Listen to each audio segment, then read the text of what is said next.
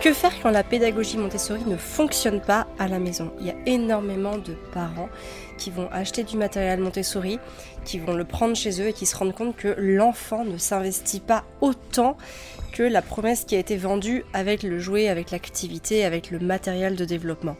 Pourquoi est-ce qu'il y a un tel contraste entre ce que l'on nous dit qui va se passer et ce qui se passe dans la réalité avec notre enfant et notamment à la maison?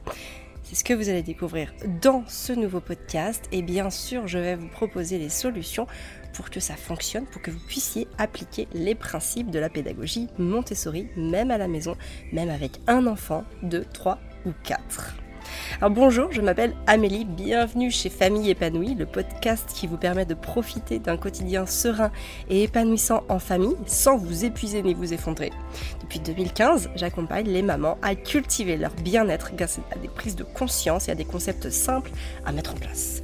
Donc si vous appréciez ce podcast, je compte sur vous pour me soutenir et le soutenir en lui mettant une note de 5 étoiles sur la plateforme de podcast que vous utilisez et, euh, et à me laisser les commentaires euh, qui vont avec.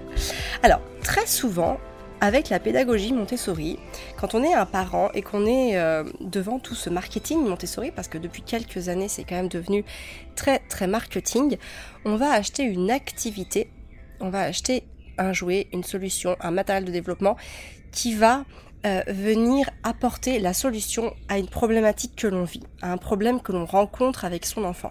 Par exemple, ça va être euh, retrouver du temps dispo, ça va être que notre enfant s'implique dans une activité, ça va être que voilà, il puisse euh, de par la manipulation du matériel développer des capacités d'autonomie, de confiance en soi, d'habilité motrice, hein, tout ce qui va être la motricité fine, la motricité globale, mettre en place aussi une certaine forme de conceptualisation séquences, de d'organisation interne. C'est un petit peu tout ça que le matériel euh, Montessori est censé apporter. Du coup, on se retrouve à, avoir beaucoup beaucoup de, matériel qui inonde euh, les magasins de jouets, qui inonde les sites internet euh, pour, le, pour les destinés aux enfants, etc., etc.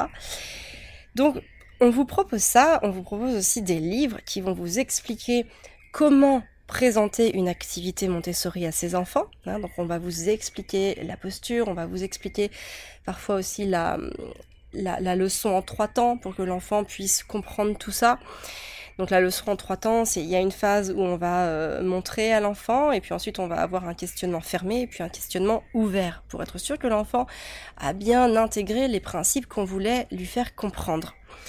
Et le truc, et moi ça m'est clairement arrivé avec mes enfants, c'est que ça ne fonctionne pas à la maison. En tout cas, ça ne fonctionne pas comme on nous dit que ça devrait fonctionner. Ça ne fonctionne pas comme c'est écrit dans les livres. Et ça, on ne vous le dit pas. Donc on laisse en fait les parents un petit peu démunis parce qu'ils ont euh, acheté une solution qui ne fonctionne pas. Les parents culpabilisent, les relations avec les enfants se dégradent puisque ça finit en général mal puisque on part avec un focus dans la tête et que ça ne se produit pas exactement de cette manière-là, voire pas du tout.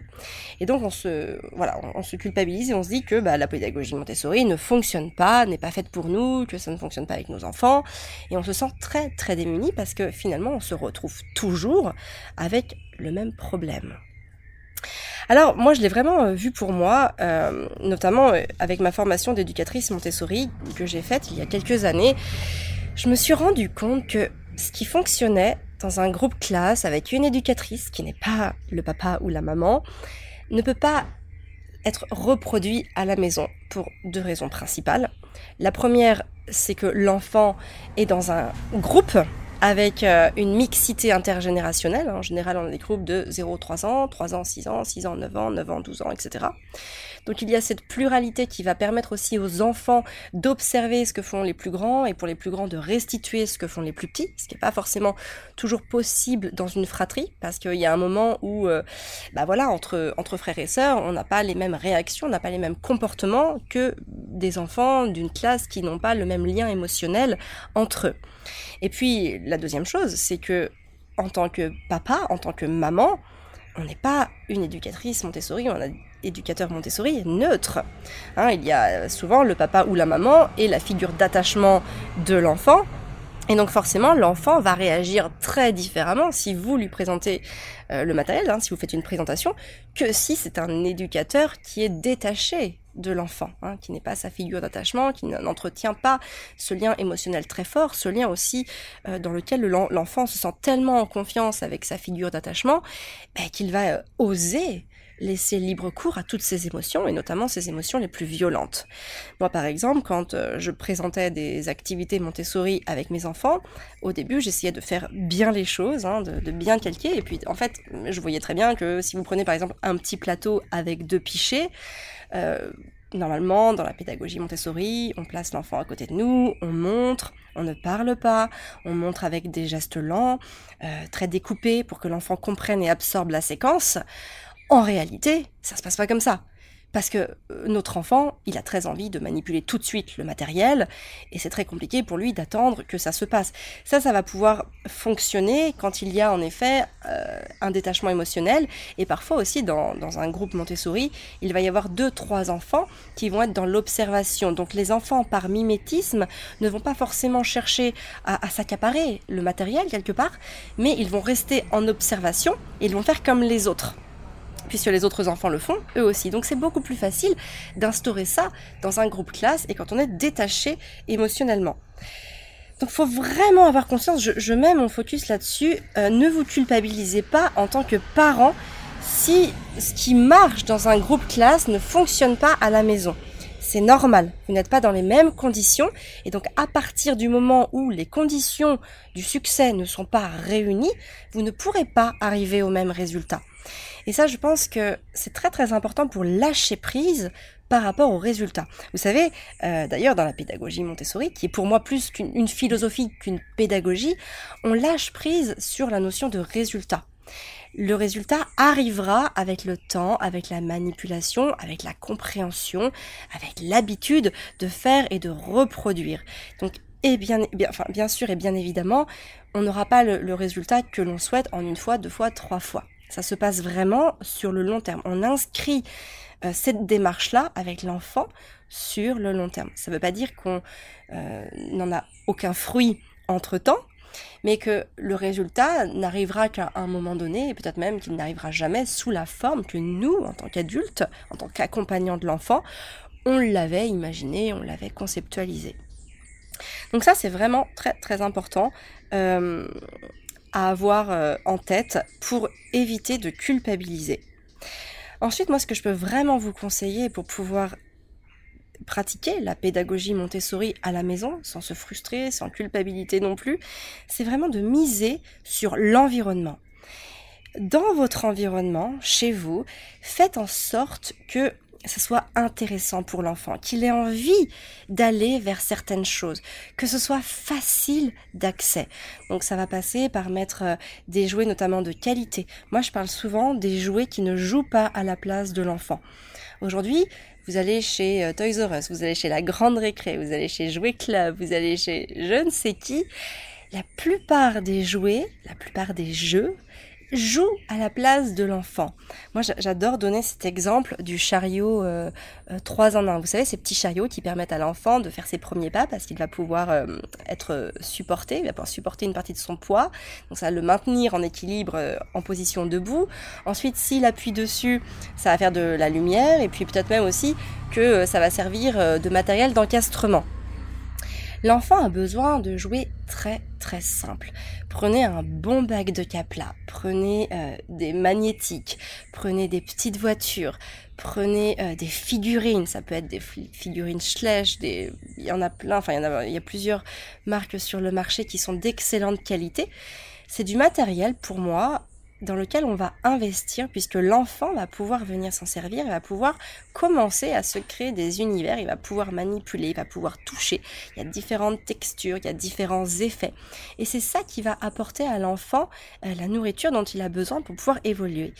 Mettez un enfant par exemple de 3-6 ans face à du matériel Montessori tout seul chez lui, il va pas forcément s'en servir parce que déjà, euh, bah, il faut en effet qu'il y ait une sorte d'émulation qui puisse se créer entre euh, l'enfant et le matériel. Donc ça, c'est notamment apporté énormément avec le groupe quand on est euh, dans, un, dans une classe Montessori, dans une ambiance Montessori.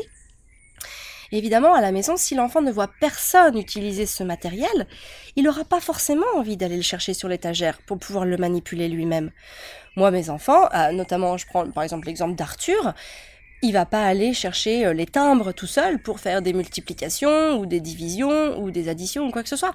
Il va falloir que je vienne avec lui et qu'on le fasse ensemble, que je lance un petit peu la machine parce que sinon, évidemment, de lui-même, il va préférer aller euh, prendre ses jouets, ses Lego ou ses Playmobil. Donc c'est très important d'avoir conscience qu'il y a du matériel qui est très intéressant d'avoir, mais que c'est pas parce que vous l'aurez à la maison que ça va régler tous vos problèmes et que vos enfants vont aller directement comme des petits euh, aimants euh, être attirés par l'activité en elle-même. Et puis surtout, moi ce que j'ai envie de vous dire pour à la maison, privilégier les activités de vie pratique. Les activités de vie pratique, c'est prendre soin de son environnement, prendre soin de sa personne, hein, se coiffer, s'habiller, euh, se laver les mains, se laver les ongles, euh, se brosser les dents, toutes ces choses-là, s'habiller, se déshabiller, mettre ses affaires au sale, en cuisine aussi, tout ce qui va être faire euh, de la cuisine avec les enfants, couper, sentir, plier du linge, ranger, ranger la maison, ranger la salle d'activité, toutes ces choses-là sont très très importantes pour l'enfant et ce sont de pures activités Montessori. Vous n'avez pas absolument pas besoin d'investir dans du matériel. Vous n'avez pas besoin d'acheter euh, des petits balais, des petits ramasse-bourriers ou des carrés euh, de tissu spécifiques. Vous prenez un torchon, au pire vous prenez même des choses carrées, vous prenez des étoffes carrées et l'enfant va pouvoir plier. Il n'y a pas besoin euh, même, vous voyez, je prends aussi l'exemple euh, des, des cadres d'habillement avec les boutons, les scratchs, les lacets. Vous pouvez prendre des choses que vous avez chez vous, ça sert à rien d'investir, vous avez déjà ce dont vous avez à la maison. Donc c'est très important d'avoir en tête que faut pas acheter ce matériel pour se rassurer que ça va marcher, mais plutôt essayer de voir comment vous allez pouvoir appliquer cette pédagogie Montessori à la maison. En sachant que la pédagogie Montessori, c'est à peu près 20% qui va être misé sur le matériel et 80% qui est misé sur la posture de l'accompagnant de l'enfant. Donc le plus gros travail se fait sur soi. Et ça c'est quelque chose qui n'est pas toujours évident à entendre quand on est parent parce que ben, on est fatigué, parce qu'on manque de disponibilité, parce qu'on manque d'imagination, parce qu'on manque de patience et qu'on préférerait avoir une activité, avoir un, jouet, une solution, un matériel de développement qui fasse le travail à notre place. Et c'est normal puisque en tant que parent, on est très souvent sollicité par nos enfants et donc euh, bah, on a envie tout simplement de pouvoir récupérer du temps pour nous. Mais ce temps qu'on va pouvoir récupérer, parce que je peux vous assurer qu'on le récupère, ce temps passe indubitablement par une phase d'accompagnement de l'enfant. Il faut d'abord s'investir auprès de son enfant. Il faut s'investir pour être à ses côtés, pour qu'il ne fasse pas n'importe quoi avec le matériel, pour euh, qu'il puisse y avoir un cadre qui lui permette de se sentir en sécurité, dans lequel il va avoir confiance d'évoluer. C'est vraiment sur ça qu'il est important de, miser et de, porter ses, efforts. Vous savez, euh, les enfants ont énormément besoin de savoir où est-ce qu'ils peuvent aller, où est-ce qu'ils ne peuvent pas aller. En tant qu'adulte accompagnant, et notamment dans un principe de la pédagogie Montessori, c'est que finalement il y a un très grand cadre. Et le cadre est là. C'est juste qu'il est large et il permet à l'enfant de s'ouvrir et d'avoir confiance en lui et de construire en fait cette estime de soi. Et pour ça, il faut, nous en tant qu'adultes, avoir la conscience qu'on est là pour limiter l'enfant dans l'utilisation qu'il peut avoir du matériel. Pas dans le sens où on va lui interdire à faire les choses, mais dans le sens où, quand on s'investit dans une activité, il va y avoir un début avec l'installation du matériel, aller chercher le matériel à l'étagère, par exemple, l'installer sur un tapis ou sur une table. Ensuite, il va y avoir le moment d'activité qui va représenter le milieu de l'activité. Et puis la fin, Hein, on va devoir ranger le matériel et le, rapporter là où on l'a euh, là où on l'a pris. Et rien que ça, rien que cette séquence, elle va énormément apporter à l'enfant parce qu'il va se sentir contenu. Ça sera pas euh, du n'importe quoi, ça sera pas euh, freestyle, ça sera pas je sais pas trop où je vais. Mais justement au contraire, ok, je sais où je vais, je sais ce que je dois faire et parce que c'est cadré. Donc ça c'est très très important et j'insiste là-dessus parce que très souvent, la pédagogie Montessori a cette image de l'enfant est libre. Oui, l'enfant est libre, mais il est libre dans le cadre. Et le rôle de l'adulte, c'est surtout de faire attention que l'enfant n'aille pas au-delà du cadre. Vraiment de, rendre ce cadre accessible et contenant pour l'enfant.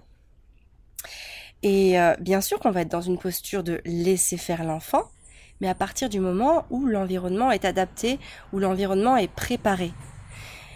Plus on va maximiser ses efforts sur cette préparation de l'environnement et sur l'adaptation notamment des activités au développement de l'enfant, plus il aura tendance à vouloir y aller.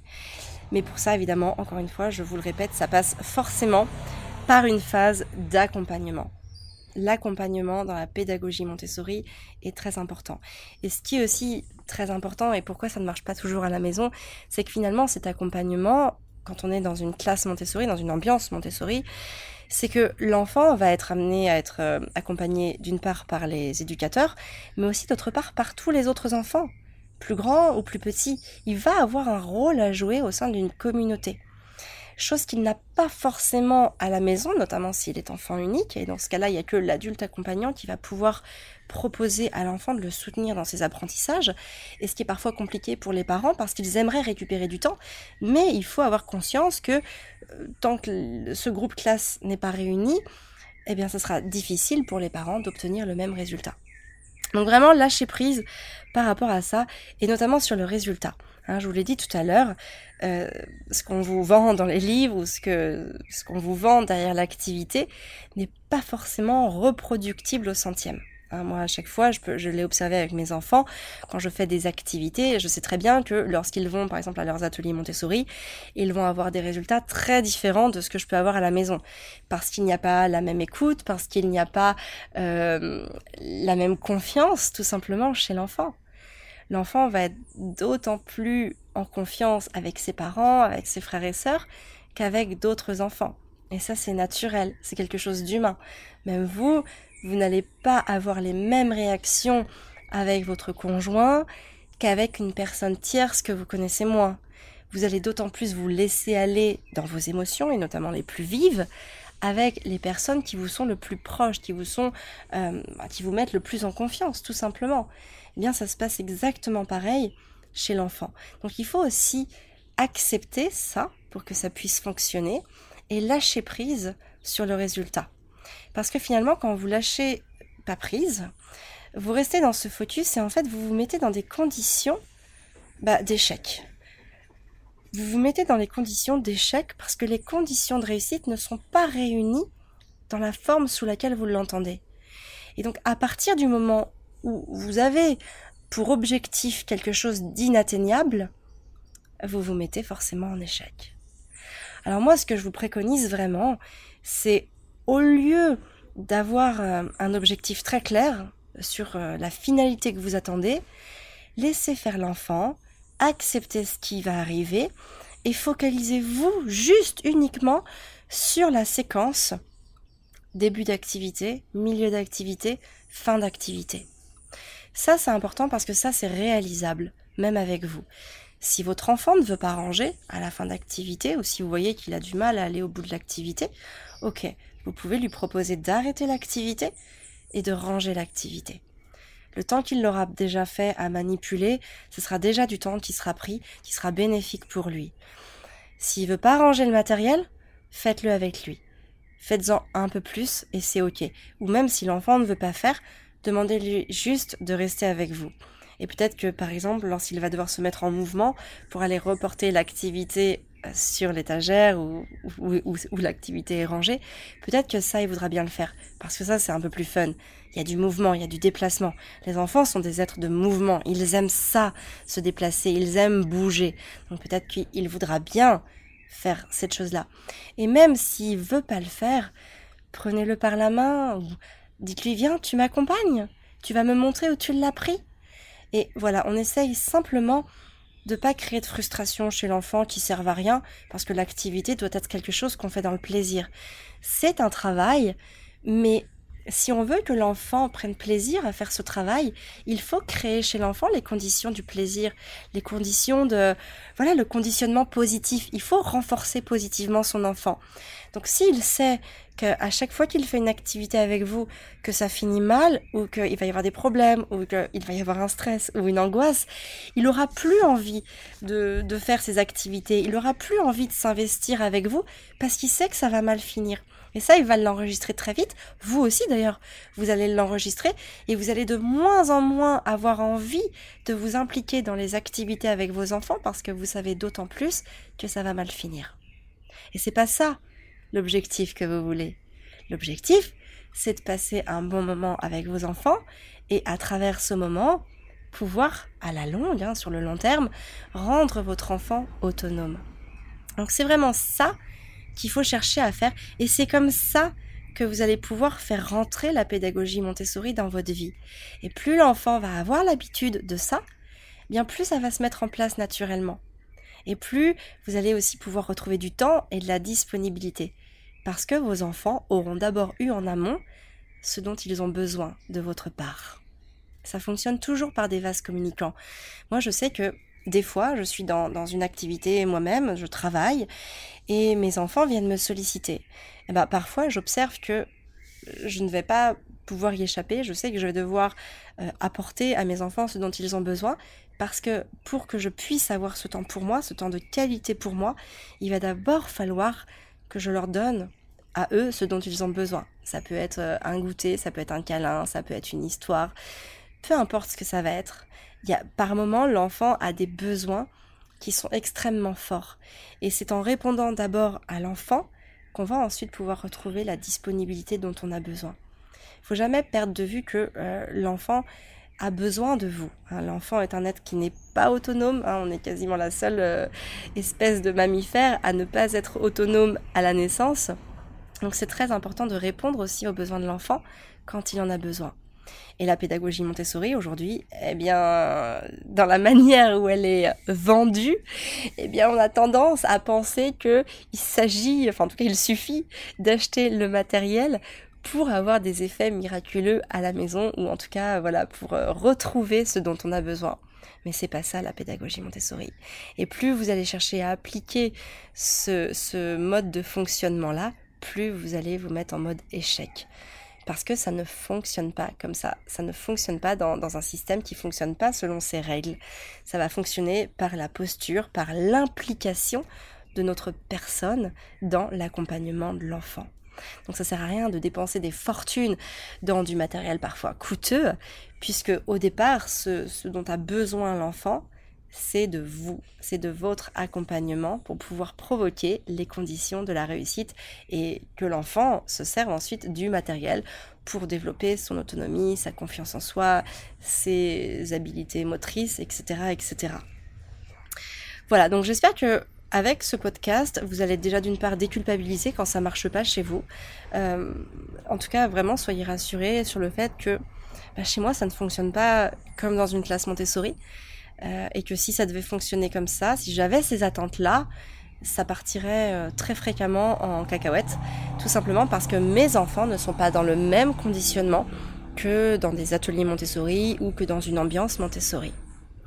Donc ça, faut vraiment, vraiment que vous l'ayez en tête et que cette, euh, cette déculpabilité vous accompagne au quotidien, que vous ne soyez plus euh, sous cette emprise, parce que parfois on peut même parler d'emprise. Hein. Il, y a, y a, certaines personnes qui vont beaucoup, euh, enfin qui vont avoir du mal à lâcher prise par rapport à ça et qui vont s'entêter dans un modèle, dans un fonctionnement qui ne, qui, qui ne marche pas dans les conditions familiales. Ce qui peut fonctionner dans, un, dans une ambiance Montessori ne fonctionnera pas forcément à la maison. La pédagogie Montessori ne s'applique pas de la même manière à la maison que dans, un, que dans une ambiance.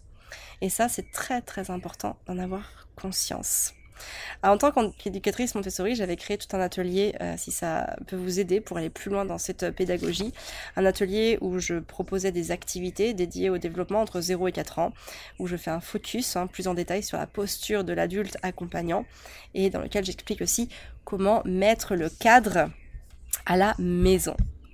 Vous pouvez retrouver tout ça. Je vous mets les notes, euh, je vous mets le, lien vers cet atelier dans les notes du podcast. Voilà, bah écoutez, je vais euh, vous souhaiter une très très belle journée. Euh, je vous donne rendez-vous la semaine prochaine pour un nouveau podcast. Merci de m'avoir écouté, merci pour votre confiance. N'oubliez pas de noter le podcast, merci du fond du cœur pour ça d'ailleurs. Je vous souhaite une très très belle journée et prenez soin de vous pour pouvoir prendre soin de vos enfants.